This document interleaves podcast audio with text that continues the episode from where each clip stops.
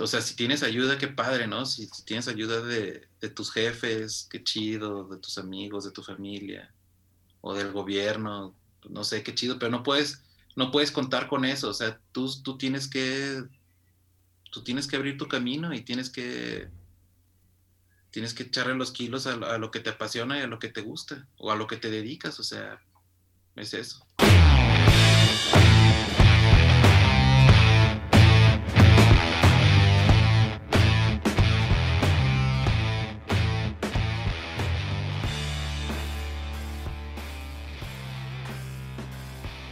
Querido escucha, bienvenido, yo soy Fabián Martínez, estás en el podcast Generando Líderes, el podcast en donde tenemos estas charlas, estas conversaciones con estas personas que están cambiando la forma de hacer las cosas, estas personas locas que están llevando sus sueños a la realidad. Y es así como queremos darte ese empujón para que tú también acciones, ejecutes tus ideas, esos proyectos y lleves a la realidad todos tus sueños.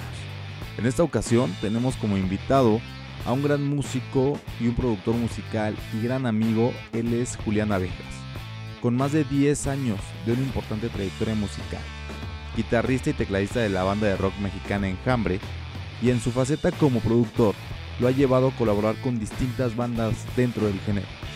Su interés por la música fue influenciada desde muy pequeño por su entorno familiar. Julián estudió ingeniería en audio y al día de hoy su trabajo lo ha posicionado dentro de los mejores productores del país. Ganó el premio IMAS como mejor productor por el disco El segundo esfelino de Enjambre el 11 de agosto del 2011. Su sentido del humor y su sencillez lo caracterizan y lo hacen ser uno de los miembros más carismáticos de la banda. En este episodio nos comparte que la constancia, además del talento, han sido clave en su carrera musical. Lo impresionante de este episodio es hasta dónde tú puedes llevar la convicción, la dedicación y el enfoque, pero sobre todo creer en ti mismo y en tu talento para alcanzar tus sueños. Querido escucha, te recuerdo que también en la descripción de este episodio estarán todos los enlaces, todas las sugerencias y demás recursos que mencionas en el episodio. Y no te olvides de seguirnos en nuestras redes sociales, ahí también encontrarás todo lo mencionado. Querido escucha, deseo disfrutes esta charla con Julián Abejas tanto como yo y recordando viejos tiempos. Aquí vamos.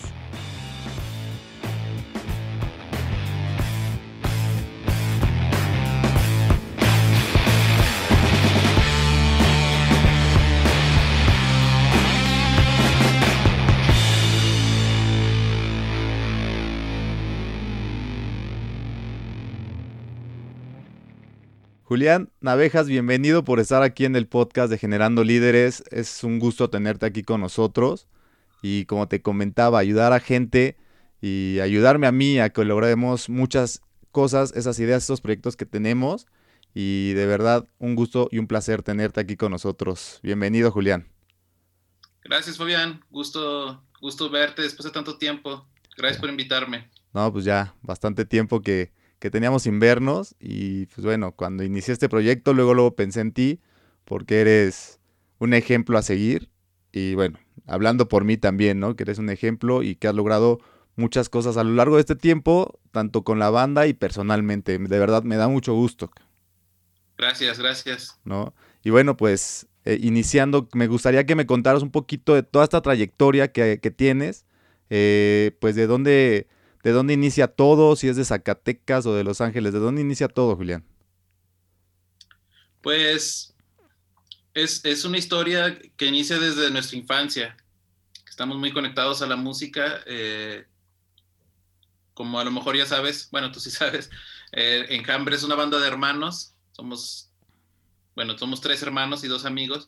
Y nosotros tres este, crecimos en un hogar muy musical este, mi, papá, aunque no crecimos con él, él, este, eh, bueno, cuando lo veíamos, pues lo veíamos tocar guitarra y cantar canciones y eso fue mucha influencia para nosotros. Este, también, este, pues mi familia, mis tíos, todos escuchan mucha música, mucho rock. Este, y pues somos seis hermanos. Tengo, tengo otros dos hermanos más grandes que también empezaron a tocar y siempre hubo mucha música en la casa y mucho, mucha, pues más que nada rock, pero música de todo.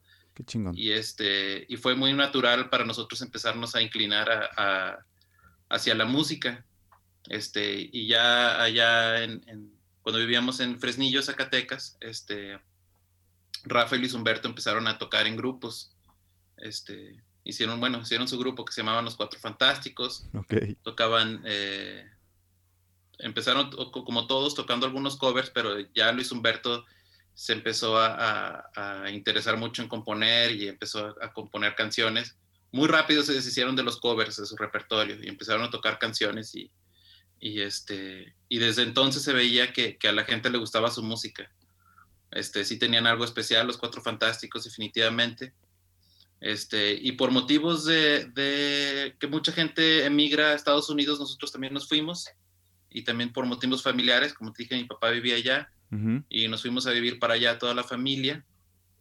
Y allá este, acabamos la prepa y Luis Humberto empezó la universidad y este, allá es cuando se formó el grupo ya con el título de Enjambre, que era como una continuación de Los Cuatro Fantásticos. Ok, ok. Pero pues ya el, el nombre ya estaba medio ridículo y, este, y se pusieron Enjambre y empezaron a darle desde muy morros, o sea, Rafa tenía 16, Luis Humberto tenía 18, este, tocábamos con un primo que se llama Romeo, que también tenía 18. Y este, tocaban ellos, yo no. Y este, y pues sí, llevaban tocando rato mientras Rafa se graduó de la prepa, este, mientras Luis Humberto acababa la universidad, tenían este proyecto así como, como un poquito como, como, como en segundo plano. Ok, ok. Pero seguían tocando, seguían componiendo y este, pero como te digo, la, música de Luis Humberto siempre ha gustado a, la gente, las, sus canciones, y, atrajo este, la atención de un, del dueño de un antro muy famoso allá en, en Anaheim, que se llamaba JC Fandango, okay. en California. Okay, okay. y, este, y el cuate pues, se decidió ser su manager, entonces como que, como que sin querer empezaron a, a hacerse músicos profesionales este, sin querer queriendo. Y, ya, pues seguían tocando ellos tres, grabaron canciones. Eh, y luego pasó lo que ahorita hablábamos antes de, que empezáramos a, a, grabar. que Luis Humberto tuvo una hija, ya tenía 23 años. Tuvo una hija y como que sí le pegó el chispazo de que o me tomo este proyecto en serio o, o me pongo a hacer otra cosa.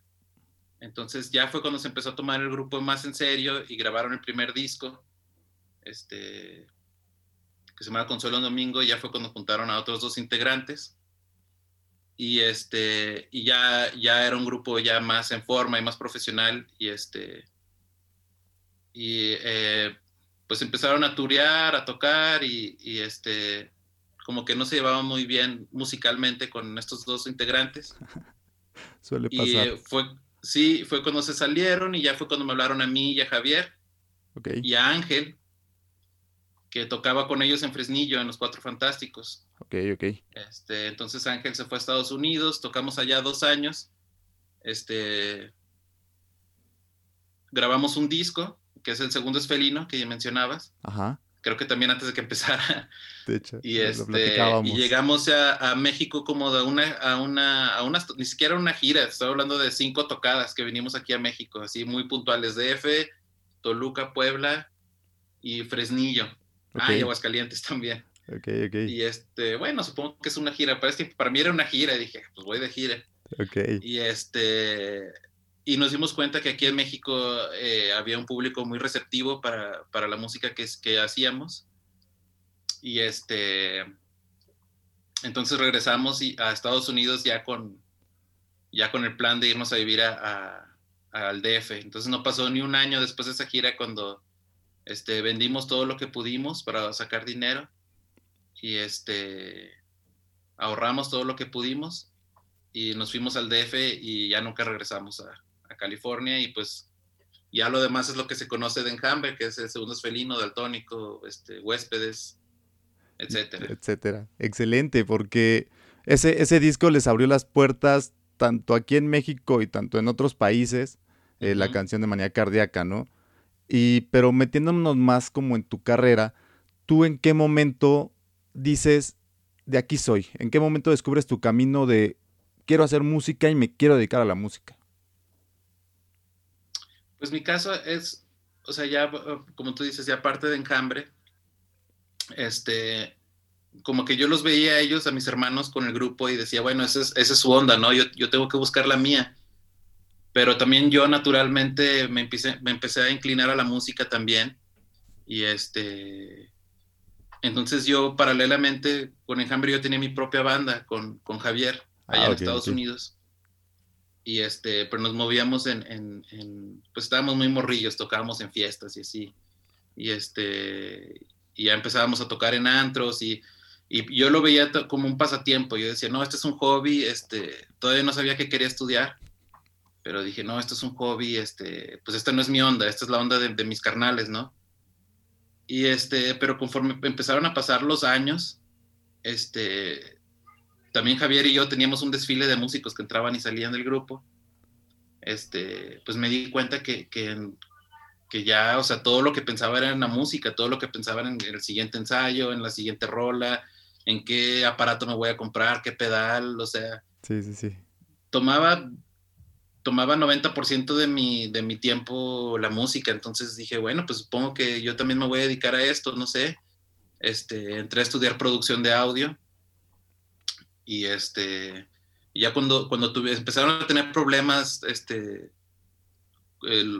mis carnales con, con los otros cuates, y problemas musicales, ¿eh? porque son muy compas. Ok. Este, ya se, había salido Osamo, que era el guitarrista, y, este, y estaban grabando demos para la siguiente rola y, Luis Humberto me jaló y dijo, oye, pues tú ya que sabes grabar, este, vamos a grabar demos y ya fui con ellos y por ahí los tengo, algún día a ver si sale. Sácalos inéditamente. sí, eran más Nico, Rafa y, Luis Humberto y, y, grabamos demos y ahí pues como que Luis Humberto se empezó, empezó a dar cuenta que yo también me me tomaba en serio la música y que pues también le sabía, ¿no? Como que escuchó los demos y dijo, órale, están sonando bien chidos.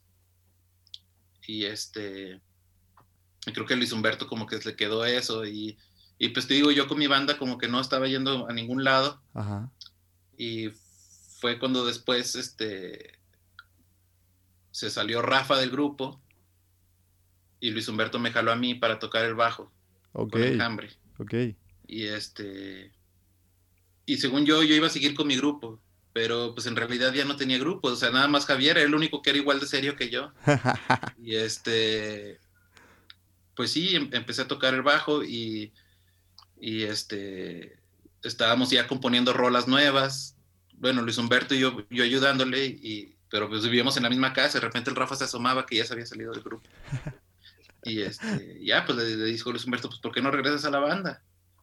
Y ya, pues Rafa regresó a la banda, este Nico y Osamu ya se salieron por completo y estábamos nosotros tres y jalamos a Ángel. Y este, pero sí, pues fue, fue algo muy como natural, como, como entré a la música, o sea, era como... Pues sí, ya lo traías. Pues sí, entré por, yo, yo creo que entré por méritos propios a, a Enjambre. Yo creo que me jalaron mis hermanos porque vieron que sí tenía algo ahí, este, no solo para grabar, sino como músico, tenía buenas ideas. Sí, claro. Y, este, y, ya, pues ya con mi otro grupo, de hecho me, obligaron a grabar una rola ahí en el segundo esfelino que, que tocaba con, con, mi grupo, que se llama Ready Sky, no sé si la conoces. Sí, claro, claro, claro, claro. Ajá, cantábamos en inglés nosotros, y esa rola le gustaba mucho, ah, grábala, güey, grábala para el, para el disco, y nada, nada. Total, me obligaron a grabarla. Entonces ahí también me di cuenta y dije, yo puedo ser creativo aquí con Enjambre, puedo yo también traer mis rolas y, y este, y de todos modos yo tampoco tengo banda, o sea, nada más es Javier, entonces te digo, pues jalaron a, Ángel, fuimos a Fresnillo de vacaciones y, y estábamos ahí cascareando con Ángel y le dijo Rafa y Luis Humberto, estaría bien chido que, que, pues, que tocaras con nosotros, güey. Dijo, qué gacho que vives acá. Y dijo Ángel, pues me lanzo. Y sobres, y se fue. y se fue allá al gabacho.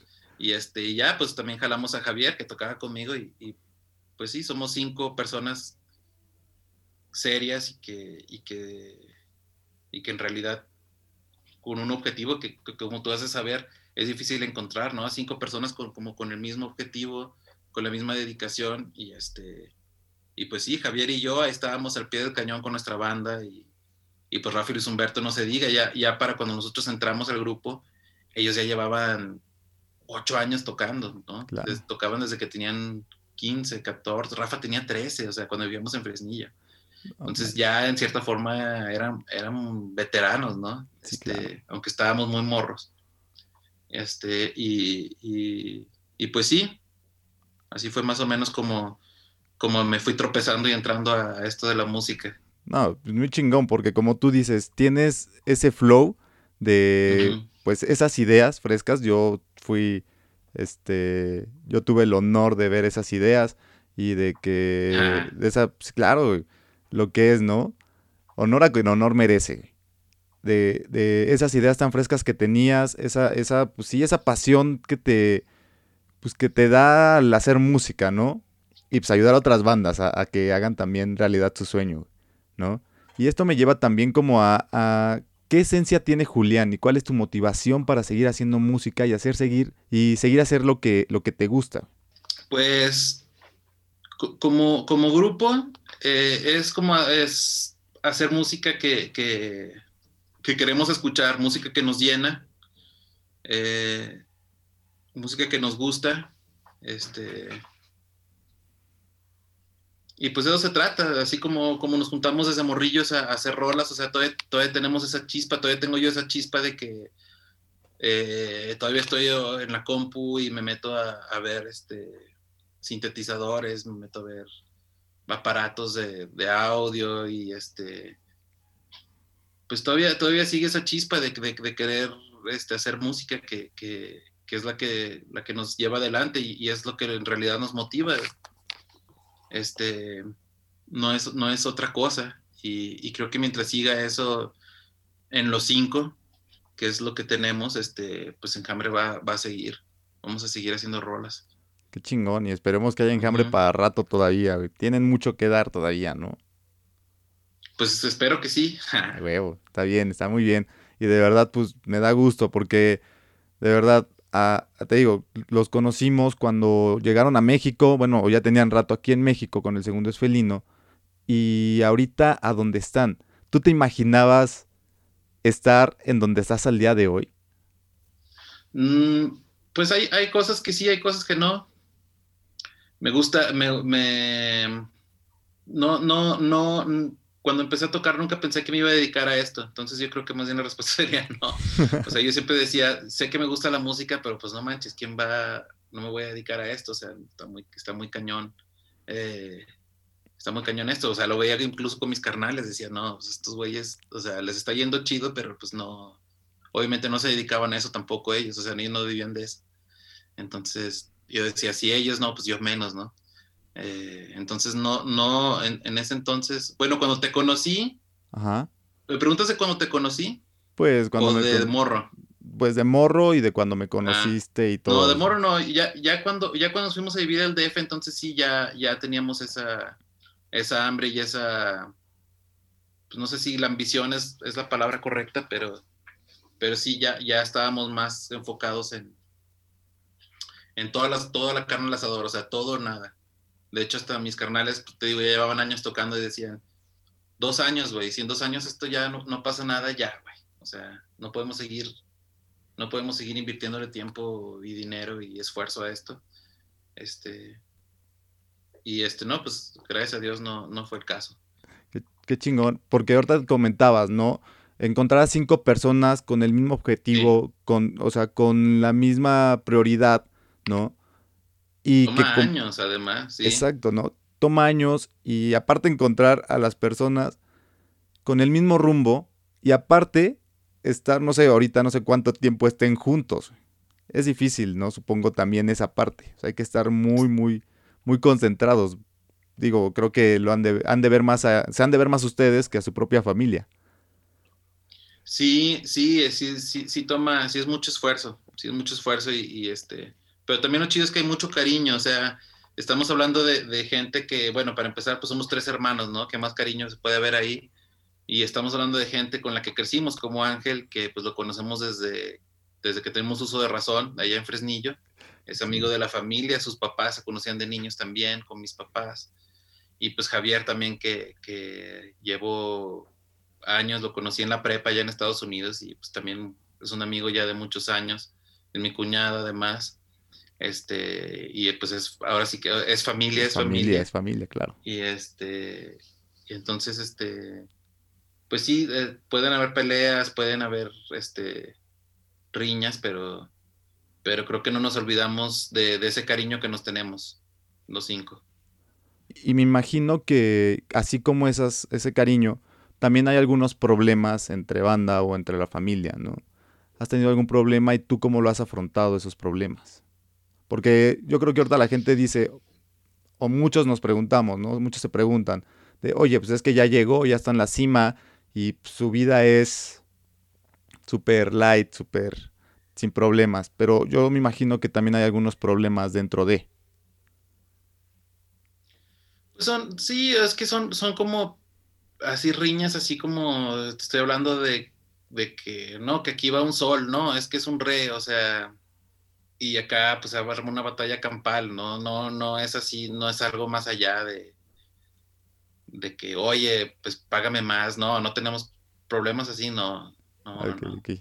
Son problemas de, pues muy superficiales a a, a, ojos este, externos podría ser hasta bobos, o sea, es así de que, oye, pues es que aquí pégale al triángulo, no, ese triángulo no, así, hace cuenta. Pero pues así son, son problemas así, no, no, no va más allá de eso.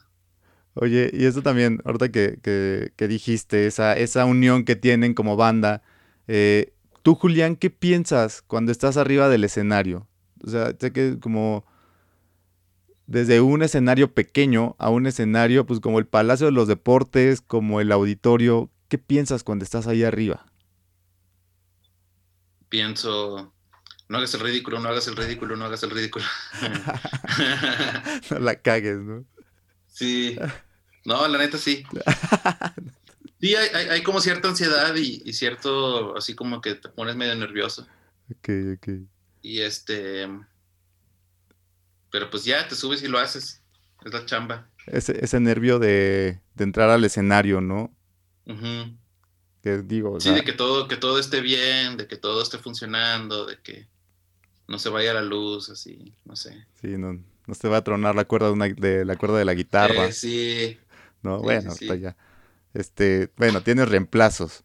Oye, y, y todo esto viene también a, a cómo llegas a, a todo eso de creo que me, imagino que es también rodearte de las personas correctas para llegar a tu objetivo. Sí, sí, como, como, te, como te decía, estamos hablando de, cinco, de cinco este, personas que, que tienen esa hambre y tienen esa determinación y esas... Es, ¿Sabes que también tenemos esa, esa disposición de sacrificar, de sacrificar cosas, o sea, de sacrificar, o sea, pues sí, o sea, sacrificas, pues como tú sabes, ¿no? No hay, no hay mucha lana en la música, sobre todo cuando estás empezando. Entonces, este, pues sí, o sea, sacrificas, no sé, comprar un carro, eh, lo que un, un, cualquier persona joven quiere hacer, ¿no? Este, independizarse, pues comprar cosas, no sé, o sea, estás jodido básicamente. Entonces, es un sacrificio que tienes que estar ahí, ahí, o sea, el lado de la fiesta es muy conocido en, la música, pero en realidad eh,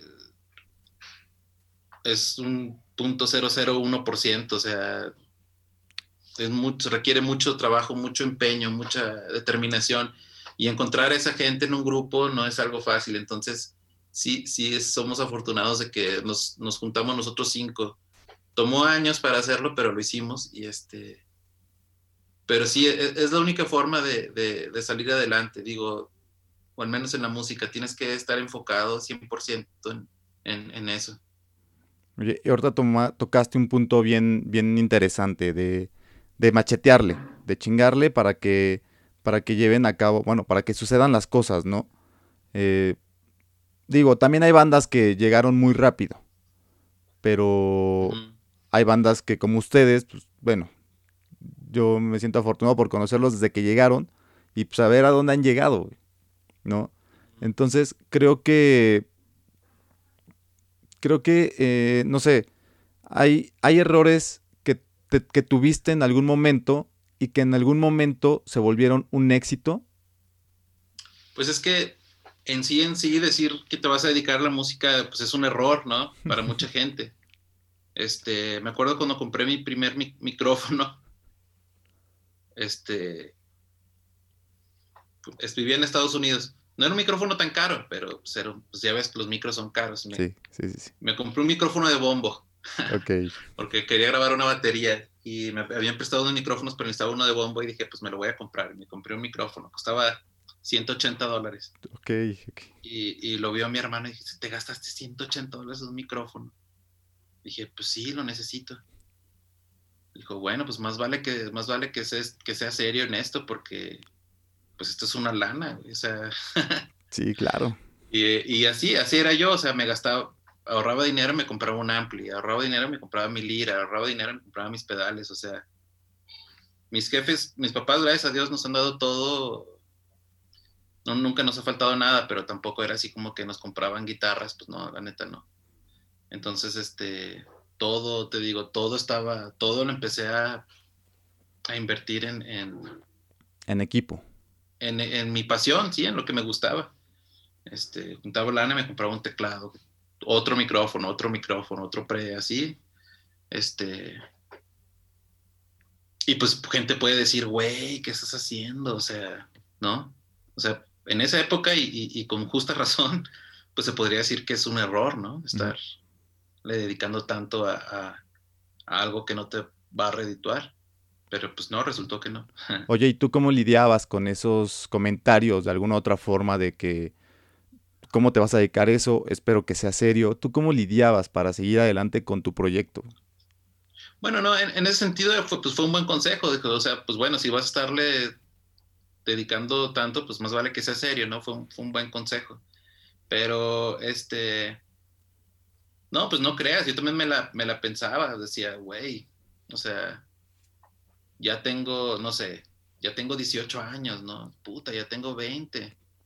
No, no he hecho nada con la música, puta, ya tengo 22, puta, o sea, ¿sí me entiendes? Sí, claro. Este, pues de repente ya no estabas tan jovencito, ya no, pues ya no, ya no era tan, ya no era tan tierno, ¿no? Ahí estarle haciéndole al músico y, este, eh, pues sí, sí es algo que, que te pesa, pero digo, también tiene que llegar un punto en que tienes que decidir, ¿no? Si, irte a otro camino, pero eh, tampoco estoy diciendo que ser este, tercos y... Eh, pero, pues es que si, es tu pasión, pues dedícale, dedícale tiempo a, tu pasión. O sea, a lo mejor al final te vas a dedicar a otra cosa, pero... Pero si es algo que te llene y es algo que te gusta, pues sí, hazlo. Hay mucha gente que habemos mucha gente que de repente se detiene por ese tipo de comentarios, ¿no? De que de repente uno que es músico, pues le llueven un chingo de esos comentarios, ¿no? Todos los días hay comentarios así. Y, y así ese consejo, ese consejo rápido de que le darías así de así de duro y a la cabeza, ese consejo a esas personas que quieren empezar un proyecto que ya empezaron o que ahí lo tienen guardado? Pues sí, es, es haz, lo que te gusta, o sea, si, si te, si es algo que, de lo que te sientes orgulloso cuando haces el producto final, cuando grabas ese demo, cuando grabas ese disco y, te gusta lo que escuchas, este, pues ya lograste tu objetivo, ¿no? Si, si, si, si te subes al escenario y, y tocaste un concierto y te la pasaste bien chido, este, pues ya lograste tu objetivo y, este, y si es bueno, pues créeme que, va a haber, va a haber cabezas que van a dar, que van a verte y que van a decir, pues esto está chido, ¿no? Y, partir de ahí, y si no tienes eh, reconocimiento, pues al menos tienes esa, tienes esa, este, pues ese logro, ¿no? De que, de que dijiste, yo hice esta música que me gusta y pues ya, si nada más la vas a escuchar tú, pues lo lograste de todos modos, ¿no? Porque hiciste lo que te gusta y, y, lo hiciste con pasión y lo hiciste de, la mejor manera que pudiste hacerlo. Y, pues eso es lo, lo, bonito y al mismo tiempo lo feo del arte, que no muchas veces es apreciado por todos. Claro, sí, y más, bueno, ya más cuando, cuando eres exigido, ¿no? Sí, pero digo, mientras a ti te llene y a ti te guste, pues ya, ya lograste tu objetivo. Qué chingón. Qué chingón, la verdad, sí. Espero que, todos estemos apuntando eso, ¿no? Y bueno, oye. Dice, di señales muy, muy, este, di este consejos muy. no, pero está bien, está bien. Eh, contradictorios, pero espero que me entiendan. No, pero está bien, está bien. El chiste es que, pues el chiste de esto es que hagan las cosas, ¿no? Y bueno, exacto. El chiste es que hagan las cosas y que, pues bueno, se saquen adelante esas ideas y esos proyectos. Oye, yo me acuerdo, yo me acuerdo que, su grupo iba chido. Ya sé que no quieres mencionar, pero eh, yo produje un grupo muy chido que se llamaba Interlude, donde tocaba el buen Fabián. Y este estaba muy chido está muy chido. ¿Qué pasó con ustedes? Eh, ya, por, ya, como dices, ahí sí nos pudimos con el ego. Sí. Y, pues ahí sí, creo que todas esas cinco mentes, que éramos seis mentes, pues sí, como que de repente hubo un punto que se, una mente se fue para allá y otra allá y otra allá y pues no se concretó nada. Entonces, por eso decía ahorita que es muy difícil encontrar cinco mentes seis mentes que vayan a un mismo objetivo y que, que pues sí. Sí, los grabamos ahí en, Indios Verdes, donde vivíamos, ¿verdad? Sí, por eso te digo. Este, estaba chido porque en ese tiempo no éramos tan conocidos, y a ustedes sí les gustaba Enjambre, pero no éramos tan conocidos. Y estábamos grabando Daltónico, ¿te acuerdas? Sí, Nosotros estábamos sacando las rolas ahí. Me acuerdo que ustedes estaban en los ensayos, estaban allá afuera escuchando. Sí, claro. Ya, acabamos, ya pásenle. No, bien, chingón porque llegábamos y no mames, deleitándonos, o sea, puedo decir que deleitándonos en los ensayos de visita, fuimos de los primeros en escuchar visita, este, Ciencia de la Lluvia, todas esas de Daltónico, fuimos los primeros en escuchar esas canciones. No sé si te acuerdas que estábamos ensayando la de, a lo mejor no te acuerdas, pero la de Intruso, ¿conoces la de Intruso? ¿no? Sí, claro. Y la parte de tu, que no me saliera el teclado y paraba. Y otra vez tú ya entraron y ah, pinche Julián, ¿por qué no te sale? Me decían, ah, está bien difícil. Sí, sí, sí, sí. ¿Te acuerdas? Pues también los cagábamos porque no, se sabían las rolas ya. Y, y, este, cayeron a la escucha, ¿no? Tú sí fuiste al, al Tokyo Pop. Sí, sí, estaba sí. Cruzando la, estaba cruzando la calle del, del, Imperial. Sí, sí, sí. Y fue como la escucha de, del Daltónico con todos los compas. Pues nos invitaron. Eh, nos invitaron a todas esas fiestas de los románticos también que caíamos a su casa. Pues, en todas las fiestas estuvimos, la neta sí era... era fue, una época que, que pues la disfrutamos mucho, ¿no? Estábamos bien morros. Bueno, ustedes más, ¿cuántos años tenías entonces? Pues como 20 años, creo. Sí. Como 18 o 20 años, algo así. Estaban bien morros. No, yo estaba más grande, tenía como 25. Algo así. Pero pues sí, estábamos morros. Sí, pues. Estábamos morros. Pues, pues nos vamos como por 6 años, yo creo. ¿Tienes... Pues al parecer. ¿No? Al parecer sí. Pero sí, tenía como 18 años y pues fue una época que la disfrutamos, que bueno, estuvimos ahí conviviendo con ustedes. Este, pero pues te digo, esa es la, la diferencia de mentalidad, ¿no? Que pues ustedes iban por ese camino, encontraron a cinco mentes creativas y pues acá la diferencia fue de que pues una se fue para allá y se empezaron a... se desenfocó del objetivo y pues... pues sí, sí, está cañón. Sí, es todo un proceso. Sí, la neta, sí. ¿Y tú cómo, o sea, ahorita que, dijiste de esto, que recordaste esto y gracias por recordarlo, de verdad fueron, fueron experiencias bien chidas de, llegar al estudio ahí donde, donde vivían en su casa y escuchar. En la orilla del mundo. En la orilla donde daba vuelta el aire. Sí. Pero estuvo bien chido. Este, nada, buenos momentos, de verdad son. Luego nos juntamos y, recordamos de cuando íbamos para allá y, y cotorreábamos bien chingón, porque sí, digo, fueron experiencias bien chingonas, ¿no? Qué chido. Y este, y bueno, pues ya regresando, eh, fue como, ¿tú cómo lidias? O cómo, sí, cómo lidias con esa incertidumbre de que algo guste o no te, o, no guste?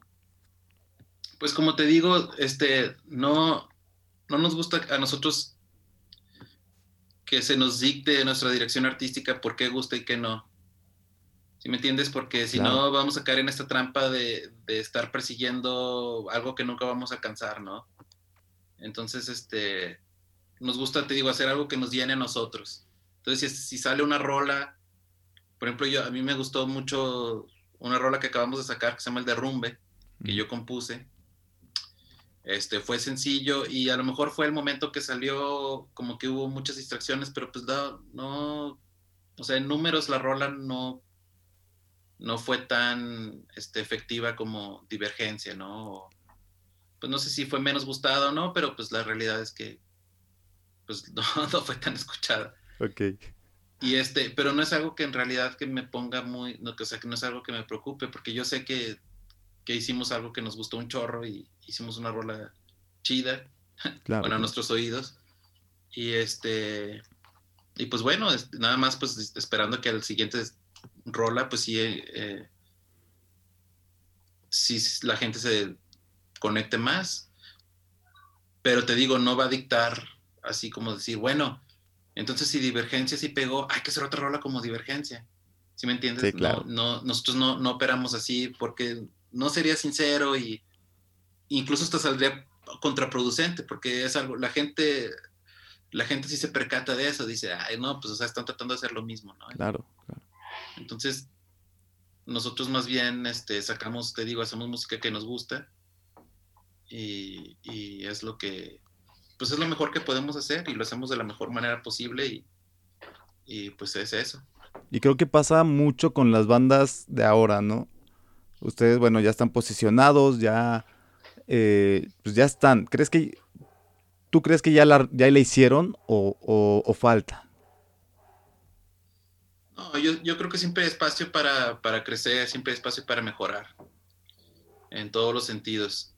Este, todavía hay mucho camino por recorrer. Yo, yo, yo sé que ya, ya llevamos tiempo tocando, este, desde que nos juntamos, incluso desde que nos juntamos nosotros cinco, o sea, ya estamos hablando de 10 años, ¿no? Cuando te conocimos fue cuando casi, casi recién llegamos al DF, este, más dos años tocando allá, llevamos como 12 años con Enjambre, pero yo todavía me siento como una banda nueva, no sé por qué, me siento como, como, como este, pues se siente, y también se siente como la gente recibe las canciones, se, siente que todavía seguimos vigentes, al menos con nuestro público, este, que sigue creciendo, pero sigue creciendo y puede seguir creciendo más, entonces eso también nos motiva a seguir viajando a nuevos lugares, queremos ir a Estados Unidos, queremos ir a Centroamérica, queremos volver a España, volver a, Sudamérica, este, todavía hay mucho territorio, incluso aquí en México, este, pues seguir estando más presente y, siempre hay territorio para crecer y siempre hay espacio para crecer, tanto musicalmente como eh, a nivel carrera. Claro. Oye, eh, ahorita iba a tocar un punto de, ¿tú crees, qué crees que le hace falta a esas bandas que, que ya están, pero son, ya sabes, de los One Hit Wonder? que una y pues ya de ahí se olvidan. ¿Qué crees que les hace falta o qué crees que les hizo falta en ese momento? Porque hay muchas ahorita. Pues no sé, no sé, este... Eh, es, es, es, muy, es, es muy, este, objetivo eh, la precisión del arte, o sea,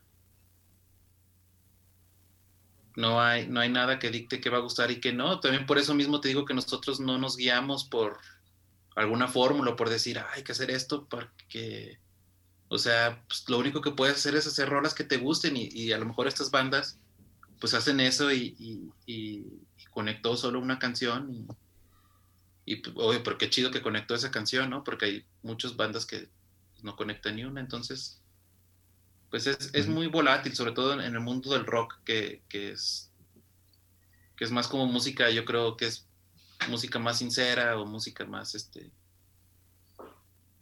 pues, o sea, porque si, si, si nos vamos al pop, o sea, ahora todos los artistas de pop están cantando lo que es el nuevo pop, ¿no? Que es como el reggaetón o lo urbano, etcétera.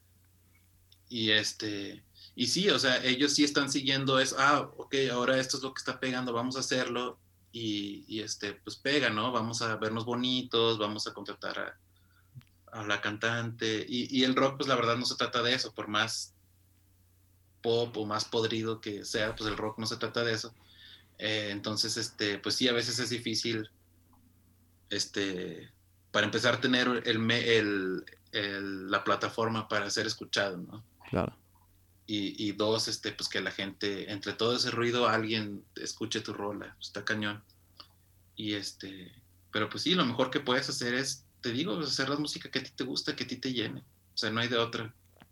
No, no hay de otra. Oye, ¿y cuál es eh, tu mejor manera de, de, manejar la presión? Porque pues ahorita supongo que por el nivel en el que están, pues la presión es mucho, ¿no? Este, pues ya ves que andábamos ahí contactándote y todo. Y, pues no sé, me contestas así de, pues perdóname, güey, este, es que ando en chinga y así te ibas, ¿no? Sí. Entonces, ¿tú cómo manejas esa presión y cuál es tu mentalidad para manejar esa presión? O sea, ¿cuál, ¿qué haces? Pues sí, es, echarle todos los kilos. Vaya que tengo muchos. Ah, este. es echarle todas las ganas. Este, eh, por ejemplo, ahora que me estabas contactando, estábamos trabajando en, el, en esta onda de, del, concierto de Irrepetible que acabamos de hacer. Sí, sí, sí. Y acababa, justo acababa de entregar el disco. Entonces ya llevaba como pues dos meses que dormía como cuatro horas y así. Y con el concierto irrepetible, pues hubo hasta un día que no dormí nada porque estábamos preparando como las sesiones, o sea, estábamos preparando las escenas así para que se oiga bien en vivo. Estábamos, este... Eh, y pues sí, estamos, este... O sea, no, no queda de otra. O sea, cuando estás bajo presión, tienes, o sea, se tiene que hacer el jale, sí o sí. O sea, sí o sí. Y este... Y pues no, no, no se vale quejarse, no se vale llorar, no se vale decir tengo sueño, no se vale decir este, quiero descansar, eh, me, da ansiedad. no, o sea, tienes que atorarle, tienes que atorarle y sacar el jale. Claro. La única, así es como, es como sales adelante, no hay de otra. Correcto. Pues es que sí, hay gente que ahora te digo que es como que a lo que va el podcast, o sea, a que la gente pues, siga jalándole y hasta uno mismo, ¿no? Sí, sí, es que sí, sí es importante que, este, pues sí, sí es importante este, tener eso presente, de que, de que nadie, no, no puedes esperar a que nadie te, eche, o sea, si tienes ayuda, qué padre, ¿no? Si, tienes ayuda de, de, tus jefes, qué chido, de tus amigos, de tu familia, o del gobierno, no sé, qué chido, pero no puedes no puedes contar con eso, o sea, tú, tú tienes que, tú tienes que abrir tu camino y tienes que, tienes que echarle los kilos a, lo que te apasiona y a lo que te gusta, o a lo que te dedicas, o sea, es eso. Oye, y ahorita, por ejemplo, eh, no sé, igual y te ha pasado, de, pues tú qué haces, eh, ¿qué haces cuando te sientes bajoneado? Mm.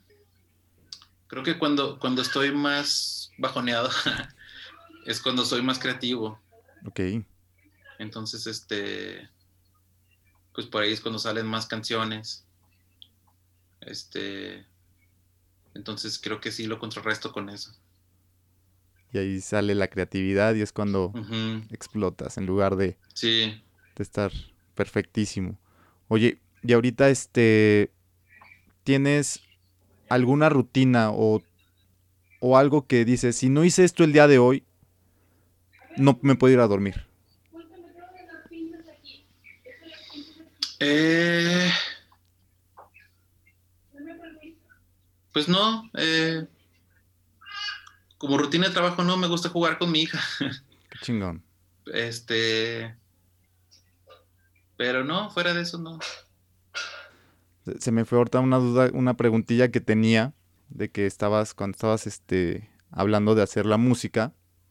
Ahorita supongo que tu proceso y su proceso, tanto de hacer música y tanto de producir, es diferente. ¿Cuál es tu proceso de hacer música y de producir? Pues hacer música de, este cuando se trata de mis canciones, que son muy pocas, por cierto, la mayoría las escribe Luis Humberto. Este, pues sí, sí, sí, también tengo que sentarme a, a, agarro la guitarra más, más, más tiempo, más, este, más tiempo de lo común. tengo una guitarra y estoy, este, como, que ya con el tiempo dejé de tocar covers, ¿no? Como que pues ya como estás con el grupo, pues ensayas como, de repente es como una chama, ¿no? Vas de 10 a 2, de 10 a 3 y, y ya regresas a tu casa y lo último que quieres hacer es agarrar un instrumento. Entonces, pero cuando estoy componiendo como que si agarro la guitarra, empiezo a tocar mis rolitas que tocaba de morro, como que empiezo a, a, calentar mi garganta, mi, y este, y empiezo a escribir mucho empiezo a escribir, aunque no sea la canción, me pongo a escribir lo que sea, lo que tenga en mi mente, es como un ejercicio que hago. Este, o escribo alguna carta a alguien, este, como para empezar a calentar y a mover esos este, músculos creativos. Ok. Eh, y luego ya empiezo a trabajar en mis ideas, me pongo a grabar, a grabar ideas, a grabar melodías. A veces la melodía sale primero, a veces es, un set de acordes. Este, hasta ahorita todas las canciones las compongo en la guitarra. Ok, ok. Soy más guitarrista que tecladista. Mucha gente no sabe eso. Aunque ninguna de las dos las toco bien, pero pues ni modo. no, y este, Y, este, así, así es como, así empiezan a salir las ideas y así es como, pero sí, sí le tienes que chambear. O sea, no, no, no, no llegues qué chido sería, y sí me ha pasado, pero muy poco, que de repente, ¡pum!, te llega la canción así de un golpe y, ¡ah, ya quedó! Sí, sí, tienes que trabajarle. Y en cuestión de producción, este, me gusta escuchar demos de las bandas, me gusta escuchar el demo primero, tengo un cuaderno y pongo a hacer notas, este, así como que, ah, que, que, este, esta estructura podría moverse un poco, eh, este arreglo de guitarra podría ir aquí, empiezo así como a, hacer notas y luego las hago sugerencias con las bandas, con, estoy con que trabajo y les digo, mira, yo opino que podemos hacer esto y esto, este, lo, vamos a la sala de ensayo, vemos esas ideas, ellos de repente tienen otras, de repente ahí mismo salen otras ideas. Y este, siempre son sugerencias, nunca impongo mis, mis ideas, pero son sugerencias y, muchas veces la toman las bandas, muchas veces dicen, no, a mí me gusta más así, digo, chido, este, armamos las canciones y luego pues sigue ya el, proceso de grabar, que vamos al estudio, este, pues se graban y luego las mezclo y ya. Y, nace, haces la magia y después ya sale el disco. Pues sí, es, es en, la, en cuestión de producción, o sea, sí hay proceso creativo, pero yo creo que es más como yo creo que un productor debe ser como más bien una, como una herramienta. Yo, yo no me considero como productor que soy parte de la banda o parte de la canción. O sea, soy como alguien con quien te puedes apoyar para, para sugerencias y, este, para sugerencias también técnicas. Muchas veces hago sugerencias técnicas como, oye, pues esta nota no, no va bien, ahí no va, o sea, hasta soy desafinado. Ah, órale. O sea, siempre es chido tener una vista externa, pero no, no, yo, yo me veo más como un oficio que como un arte, o sea, este... Bueno, que también ser músico es un oficio, pero bueno. no, claro, claro. pero, pero sí me entiendes, o sea, es más como, o sea, lo veo más como un, como un carpintero que como un pintor, ¿no? Okay, De brocha chica.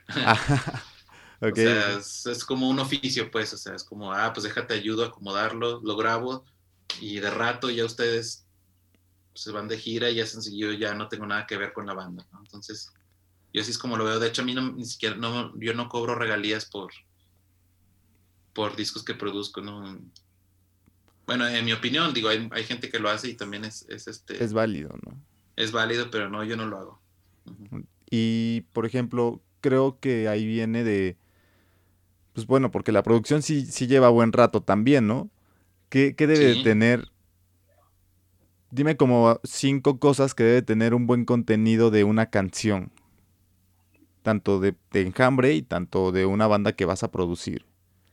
Pues para mí, no, no, tampoco me gusta ponerle reglas a las canciones. Este, yo sugiero eh, basado en, en, lo que a mí me gusta, o sea, por ejemplo, si una, si una rola dura dura siete minutos y, no tiene coro, no importa. Si la canción me llena, si la que digo, esta canción está chida, no importa. Pero si, si la estoy escuchando y digo, ¿sabes qué, güey?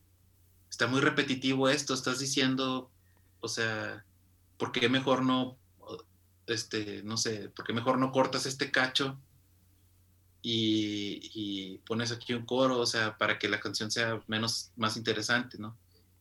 O sea, no hay como una regla. A mí me gusta mucho, por ejemplo, pues Bob Dylan, que es como el arquetipo, el, es como el, el compositor por excelencia, ¿no? Que, que todo el mundo, que ha influenciado a todo el mundo. Sí, claro. Y pues ese cuate tiene rolas de siete minutos sin coros, o sea, la canción de Like a Rolling Stone dura seis minutos y se siente como que dura dos, pero este, hizo una rolota, ¿no? Sí, sí, sí, sí. Entonces, pues sí, yo, yo como basado en la música que escucho y así, pues yo también doy mi, y mi gusto musical, pues es todo lo que tengo, ¿no? No, no tengo más.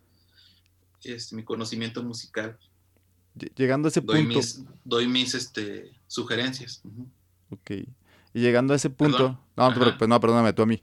Este, llegando a ese punto. Ah. No, discúlpame. No, Tommy. Ah. No, este, ¿qué, qué, qué consumes tú? ¿Qué, este, ¿Qué música actualmente? Yo sé que eres fan de Radiohead y también. Sí. Eh, pero aparte, eh, ¿qué, de lo de ahorita, ¿qué consumes? Aparte de Radiohead, ¿qué es lo que más consumes ahorita tú de, de música o de libros? No sé. ¿Qué podrías recomendar? Este. Música nueva. Me, gustó el disco de, de Little Jesus, el de. El que tiene una rola que se llama La Onda, que se me hace bien chida. Ok, ok. No me acuerdo cómo se llama el disco, pero está chido. Este. Pero como que sí, de repente escucho, siempre vuelvo a lo mismo. Ok, ok. Siempre vuelvo a. A ver. Vamos a ver qué tengo aquí. Tengo a...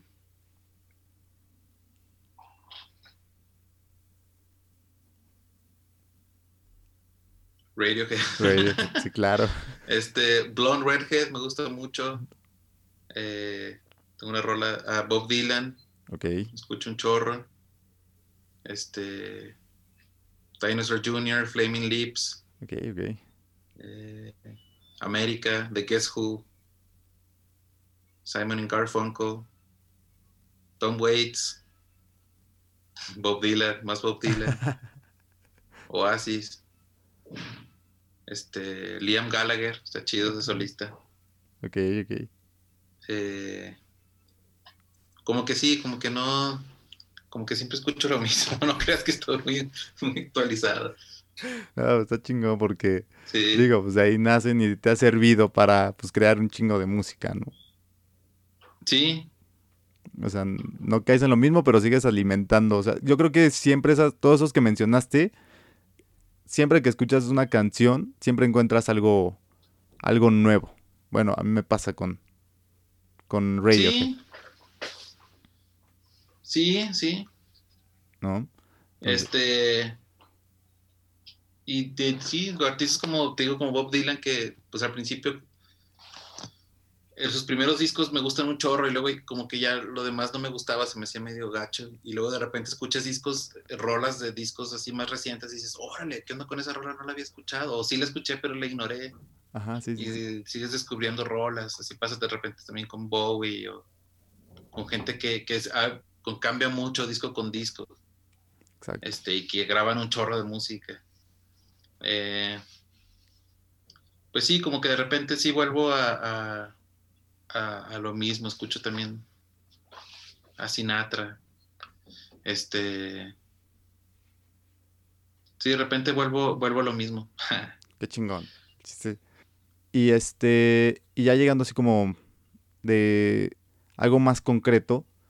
Ese consejo que, que te dieron y que lo quieres para toda tu vida y ese consejo lo, lo compartes, lo compartirías con, con todo el mundo? Mm, ahorita no se me ocurre uno.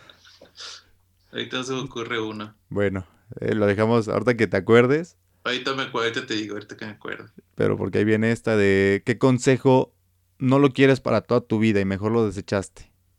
Mm, pues no sé, pero no soy muy, yo no soy muy fan de esta nueva tendencia de, de como de que, este, como que se menciona mucho como ámate a ti, el amor propio y eso. Porque, no, no estoy diciendo que hay que odiarnos, ¿no? Pero se me hace, se me hace que es como un poquito egoísta. Ok. Yo creo más, yo creo más como en el, el amor al prójimo, ¿no? Como más bien eso. Este, suena muy Jesus, pero pues sí, de ahí viene. Este, pero sí, este, yo creo que podríamos ser más, tener más empatía con, con la gente que nos rodea, ¿no? Como que no, no meternos en nuestro mismo mundo de, ay, me quiero a mí y quiero a mi perrito y el resto del mundo vale madre. Este, creo que podríamos ser más empáticos y ese, ese cotorreo de, de, ay, no, yo me amo, no, no, no, quiérete a ti, este, sé feliz, o sea, como que no, no me acaba de convencer. Sé que hay algo bueno que de ahí, ¿no? O sea, soy gente, sobre todo con gente que tiene autoestima baja, pero a mí se me hace que está como incompleto ese mensaje. Siento que, siento que más bien deberíamos, se debería, no sé, como impulsar más como el, este, pues quiere a tu vecino, ¿no? Quiere a, tu, a la gente que te rodea, a, tu familia, a tus padres que te criaron, ¿no? Este, olvídate un poquito de tu perro y de tu gato y este, sale un poquito a la calle y y dile buenos días a la gente, no sé. Ok, ok. está bien, está bien, está buenísimo. No sé. Oye, y no sé, eh, el mayor aprendizaje que tuviste de, tu juventud, güey. ¿Aprendizaje de mi juventud? Así que eh, me comentabas que pues, había como dos caminos, el de seguirle o el de no. O sea, como que que el, ese mayor aprendizaje que tuviste y que pues, te marcó? Mm. pues, pues yo creo que el, trabajo, el, valor del trabajo es algo que, que, aprendí ya un poco más grande de mi papá, de, pues de que tienes que sacar el jale, como te digo, de tienes que trabajar, este, sí es algo que tenemos muy, muy en cuenta, como que no, como banda, a lo mejor personalmente todos nos gusta de repente echar hueva, ¿no? Pero, pero sí cuando se trata de enjambres es así de, no, güey, hay que, vamos a ensayar, vamos a sacar una rola nueva, vamos a hacer esto, vamos a hacer lo otro, o sea, sí, sí es algo muy, el trabajo sí es algo muy, algo que aprendí, sobre todo yéndome a Estados Unidos, que que pues allá la gente que se va para allá, los, sobre todo los, los mexicanos o los, los, inmigrantes que caemos allá, van a chambear, o sea, van a, a chambear, ¿no? Hay, pues están horas todo el día trabajando, 14 horas, 12 horas. Entonces es algo que, que sí aprendí mucho de cuando fui a Estados Unidos, de órale, este, pues este mundo venimos a, a chingarle. Ok. Exacto, y hay que chambearle. Qué grosero me ah. no, me gusta decir, no me gusta decir groserías en entrevistas, se me salió eso. No, pero aquí estamos. Bueno, estamos entre compas. Estamos entre compas. No, no, va, no lo voy a poner eso, lo edito, no te preocupes. ah. no importa. No, y este, oye, ¿qué contenido te marcó a ti desde chavo? O sea, que para llevar a cabo esto de la música. ¿Contenido? Ajá, ¿qué música o qué, que este, qué escuchabas de chavo para, Ajá para llevar a cabo esto de, la música? Pues sí, como te digo, crecí, crecí escuchando eh, como las rolas así que cantaba mi papá. Este, de hecho, muchas de esas no las había escuchado las versiones originales, o sea, escuchaba canciones de Joan Manuel Serrat, de, de Piero, de Sandro, de Roberto Carlos, este, incluso de los Beatles, de Creedence, de Dylan, y este, no, no, ni las conocía grabadas, las conocía porque mi papá las tocaba ya después las empecé a escuchar, pero sí, sí hubo ahí un, despertar ahí de la música, este, de repente me encontraba grabando canciones de la radio con un cassette, no sé si tú estás muy morro para eso, pero hacía mis mixes así y este... Eh, tengo un tío que tiene una colección de, música de, rock progresivo grandísima, entonces este, hacia, llegaba mi hermano ahí, iba a la, a la casa de mi abuelita, agarraba los CDs y, y en cassettes grababa como las rolas más chidas. Y este, sí, pues los traía a la casa y King Crimson y Peter Gabriel y Genesis y Pink Floyd y Can, este, todas esas bandas como de los 70s de rock progresivo. Este, también como que crecí escuchando eso y pues sí, no sé, me, me interesó mucho la música, me gustaba mucho la música desde morro. Qué chingón, sí es. Y, pero sí, lo que, como tú mencionas esto de Radiohead, sí, mi, mi, como que mi grupo así de, de, la edad de la punzada, así, que tenía 15 años, no. Cuando salió Key Day, o sea, bueno, ya me gustaba un chorro Radiohead. De Benz y de OK Computer me gustaban un chorro. Pero como salió Key Day, yo tenía 16, creo, 15 o 16. Y no, así sí me voló, esa onda sí me voló la cabeza. Sí, porque también tenía esta onda como de rock progresivo, si, si te fijas, o sea, suena un poquito como King Crimson, esa rola de National Anthem.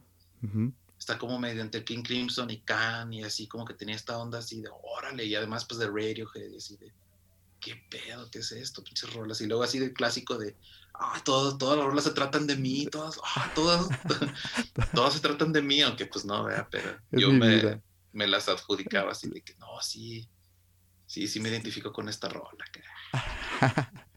Y este, sí, sí, esa sí es mi banda, así como de. Y sí, la neta, el grupo que hice, con, que tenía con Javier, sí, hasta quería cantar como Tom York así. estaba muy clavado en, Radiohead. Hasta quería estar el ojo como él, ¿no? Sí, acá me picaba los ojos para que se me cerrara. no, pero por ejemplo, hasta la Telecaster, que, que, hasta la fecha pues, es mi guitarra favorita, todavía la toco. Pues sí, o sea, la compré porque Johnny Greenwood tenía una Telecaster, o sea, así de así de, fan era de, soy de, es, Radiohead. Es, lo que te iba a preguntar ahorita. ¿Cuál fue tu primer guitarra y cuáles fueron tus primeros fierros que te compraste para, para iniciar todo este camino? Me compré un Ampli Marshall que lo usé por muchos años. De hecho, con ese creo que grabé el segundo esfelino. Pero un Ampli Marshall de combo, uno así chiquito.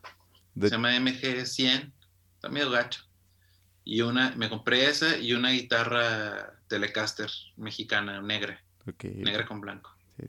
Y ya con eso, con eso ya hacía las tocadas, nomás usaba el, el, foot switch, era el distor. Y ya no, no tenía pedales ni afinador, me lo afinaba así, según yo he oído. Oído. Y este. Ya, eso, eso, es lo primerito que compré, lo primerito que compré. Chingón. ¿Cuánto te duró todo eso? O sea, ¿con cuánto? El Marshall se perdió, se lo presté a, un, a, a, unos amigos y se les perdió allá en el DF, ese me lo llevé el DF. Y, la, y esa sí me dolió, la guitarra la vendí antes de irme al DF también, la vendí por, pues, te digo que estábamos vendiendo cosas y yo ya tenía una, una Telecaster americana, creo que esa sí la conocen. Sí, sí, sí, sí. Grabamos con esa este, también, creo. Sí, ¿verdad? Sí. Este, entonces dije, pues ya tengo esta, ¿para qué quiero dos? Y la vendí. mi primera lira la vendí. Eh, pero sí, ya, ya fueron. Ah, no, te iba a decir porque creo que también grabamos tantito con el Marshall. ¿Llegaste con él? Sí, creo que grabamos. Con ese ensayábamos, sí, sí. Grabamos con ese y con el otro Fender que tenían ahí. Sí. Sí, con eso ensayábamos. Sí, ah, ese Fender todavía está ahí, ¿eh? Ese, ese deluxe. Ahí está, todavía con ese ensayamos, Simón. qué chingón. Ese, ese, era de Javier. Ajá, creo, bueno, creo que sí. Sí, pues a mí también.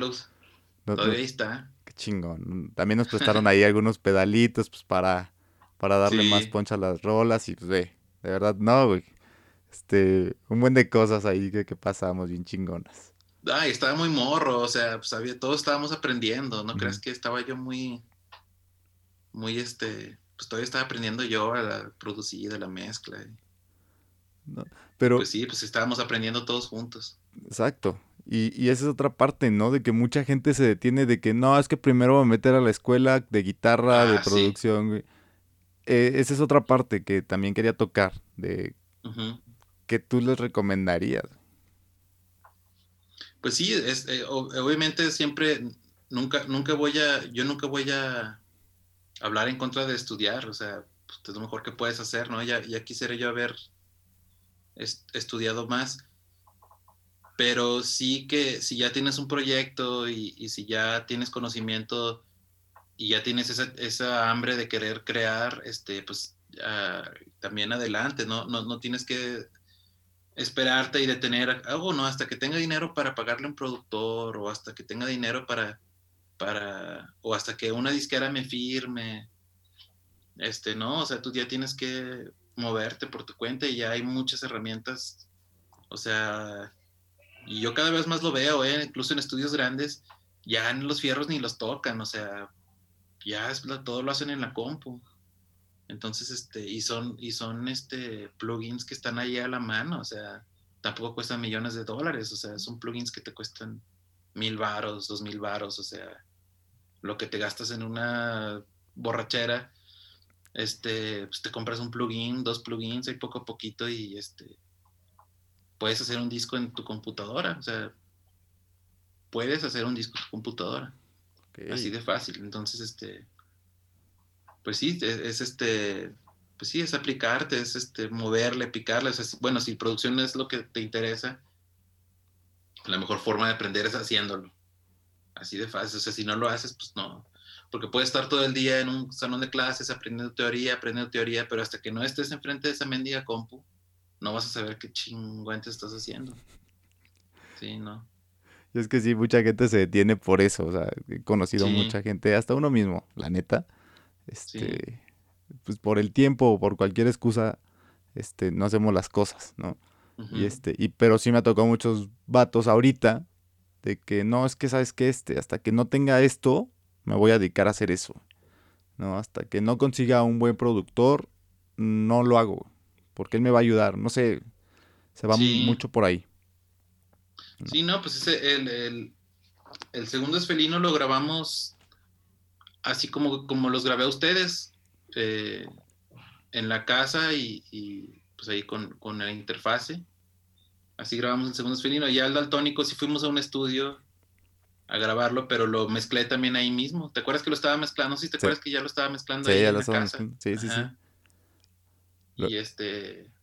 Y sí, la banda, la banda de saca de onda cuando les digo que, que, que tenía una compu, porque pues, ahí en ese tiempo sí para que no tenía para más. Era una Pentium 4. O sea, era un procesador Pentium 4.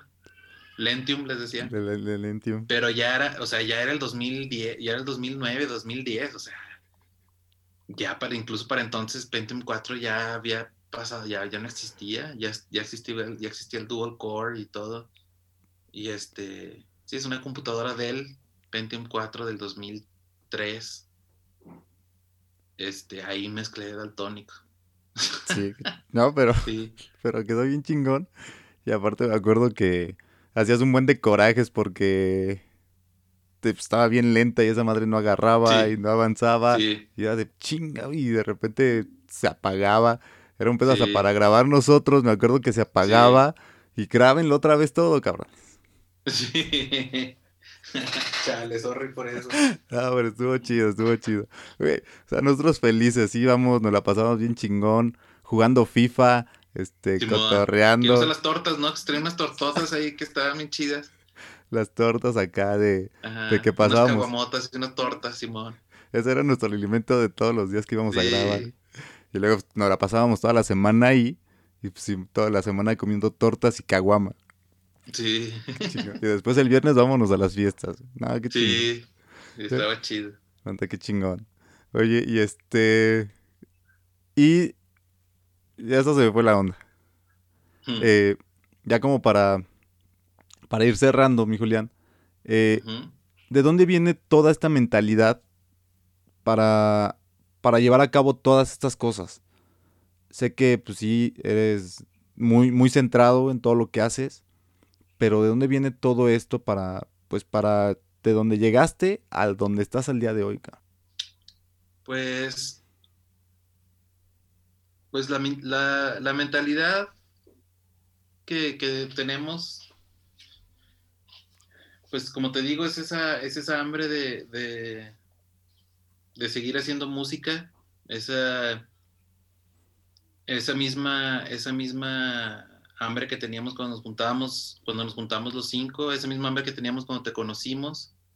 Este, de alguna forma u otra seguimos trabajando igual, o sea, es como un gusto, o sea, y, tú, y tú puedes este, corroborar conmigo que es un gusto pues, agarrar tu guitarra, aprender tu ampli y empezarle a dar, este, y, igual para los cinco, Ángel se sienta en su batería y, y cada quien agarra su instrumento y, este y pues todavía tenemos ese gusto de vernos y órale, pues vamos a darle y, y hay que sacar una rola nueva, órale, qué chido, tienes una rola nueva, a ver, vamos a darle, ¿no? O hay que ensayar para esa tocada, sobres, hay que darle, este... Ahora imagínate en el escenario, ya con público, pues el gusto se multiplica, ¿no? Porque pues ahí estás ya con toda la banda cantando las rolas y este, pues es algo que disfrutamos, es algo que disfrutamos y, y, mientras eso, eso siga, pues nosotros vamos a seguir haciéndolo. No sé si eso responde a tu pregunta. No, sí, sí, sí, todo, todo, todo. Espero que sí. ¿Y qué es lo que más disfrutas cuando estás ahí? Ahorita dijiste eso, ¿no? Eh, pues yo, la última vez que te vi de muy cerca, en un, en un en un concierto, fue acá por Cuautitlán Izcalli, en, el Chango, en el León, no me acuerdo cómo se llama ese lugar. Eh, pero bueno. Pues un chorro, ¿no? Cuando tocamos con Carla Morrison, no, ¿verdad? No, fue con, no me acuerdo con, ¿Con los babas? No. Con Silverio. Órale. sí. me acuerdo de esa tocada. Sí, fue, fue esa vez que te vi de cerca. Creo que sí, hasta hicimos contacto visual. Te mandé un beso. Y nos, mandamos besos ambos. y este, bien chido esa vez. y sí, ahí fue cuando hicimos contacto visual y fue la última vez como que te vi de cerca tocando. Bueno, obviamente los he visto pues en el Vive Latino, en más conciertos que han tenido, ¿no? Pero, y, pues, te digo, yo desde que los conozco, al verlos ahí, con un chingo de gente, ¿qué es lo que más te emociona a ti de, de estar ahí arriba? pues eso de, tocar tus rolas, bueno, las rolas que, de tu banda que, que, este, que, le metiste tanto cariño y tanto esfuerzo, este, y ver que la, que la gente las está cantando contigo, pues eso es lo que más da gusto, que, que este, pues sí, que estás haciendo lo que siempre, lo que siempre soñaste y que veías tan, tan lejano y tan inverosímil que iba a pasar, ¿no? a hacer. Entonces, este, pues sí, sí da gusto.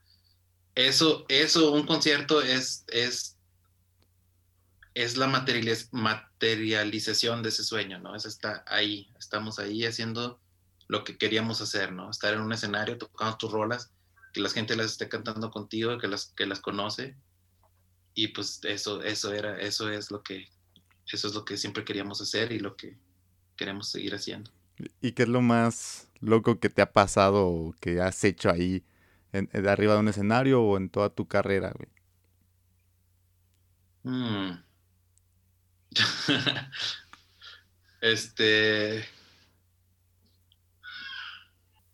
Pues no, hay más bien que se aloca más es Luis Humberto, yo estoy más tranquilo, el cantante. Este. No, pues no, no, no se me ocurre ahorita nada, pero sí de repente había una época que mezclaba que mezclaba los conciertos con, la pisteada. Entonces sí, de repente estaba medio prendido en el escenario y sí estaba raro.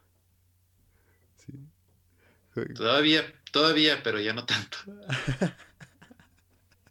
ya, ya menos, ¿no? Sí. Oye, ¿y, y todas, todas las rolas que componen o que hacen han cumplido sus expectativas? Mm, muchas veces no. Muchas veces no, de repente escucho discos y digo, chale, me gustaría haber hecho esto, me gustaría. O sea, en cuestión de sonido, en cuestión de composición, no. En cuestión de composición, sí, pues sí, sí creo que siempre llevamos las canciones al, al, mejor lugar que pueden llegar. Pero sí, en cuestión de producción, muchas veces digo, chale, esto pudo haber sonado mejor, esto pudo haber sonado mejor. Hay rolas que no, ¿eh? pero sí hay muchas que digo, y pues sí, es este proceso de seguir mejorando, de seguir trabajando. ¿Y cuáles son los planes a futuro de Julián Navejas? Este, pues seguir haciendo música, seguir haciendo discos, seguir viajando, seguir tocando. Nuevo disco ahí para que lo escuchen, por cierto. Comercial. Pues nada, no, no, nada más que ya está próximos próximos, está disponible en todas las plataformas digitales y pronto va a estar en formato físico. Ahora con la pandemia hay este ha habido problemas ahí para, para sacarlo, pero ya va a salir, tanto en vinilo como en CD, pero ya lo pueden escuchar en, en sus plataformas digitales favoritas, próximos próximos. Excelente. Eso. Perfectísimo. Pues, de verdad, el pues, más éxito de lo, de lo que ya tienes y de lo que ya tienen como banda. De verdad, te decía, es un gusto verlos de del hard rock, que creo, no, cuando fue la primera vez que los vimos tocar en el barecito, cuando hicimos contacto con ustedes, a un Palacio de los Deportes, a un auditorio. De verdad, hasta uno este, se le pone la piel chinita de verlos ahí encima. Ah, qué chido, Fabián. No, muchas gracias y muchas este, felicidades. también te deseo, te deseo éxito en tu podcast. Pues mira, andamos aquí. Dando, los éxitos. Pues muchas gracias y este. Y Gusto verte, aunque sea por acá. No, pues bueno, pues muchas gracias, Julián. Aquí le, le cortamos. De verdad, muchas gracias por, pues, por tomar mi llamada, cabrón, por, por darte el tiempo, por darte el espacio. No, gracias a ti, gracias a ti por invitarme. Querido escucha, gracias por haber llegado hasta aquí, gracias por haber llegado al final de este episodio, este episodio con Julián Abejas. Espero que estas palabras te sirvan para que tú acciones, para que ejecutes y trabajes sobre esos objetivos, sobre esas, esos proyectos que tienes. Recuerda compartir este episodio con muchísimas más personas que tú creas que les puede servir estas palabras que Julián nos dijo y que sigamos llegando a muchísimos más escuchas. Recuerda que nos puedes seguir en las diferentes redes sociales, en las diferentes plataformas para escuchar podcast y recuerda dejarnos también tus comentarios. Querido escucha, nos escuchamos en la próxima semana con un episodio nuevo del podcast Generando Líderes. Hasta la próxima. Chao.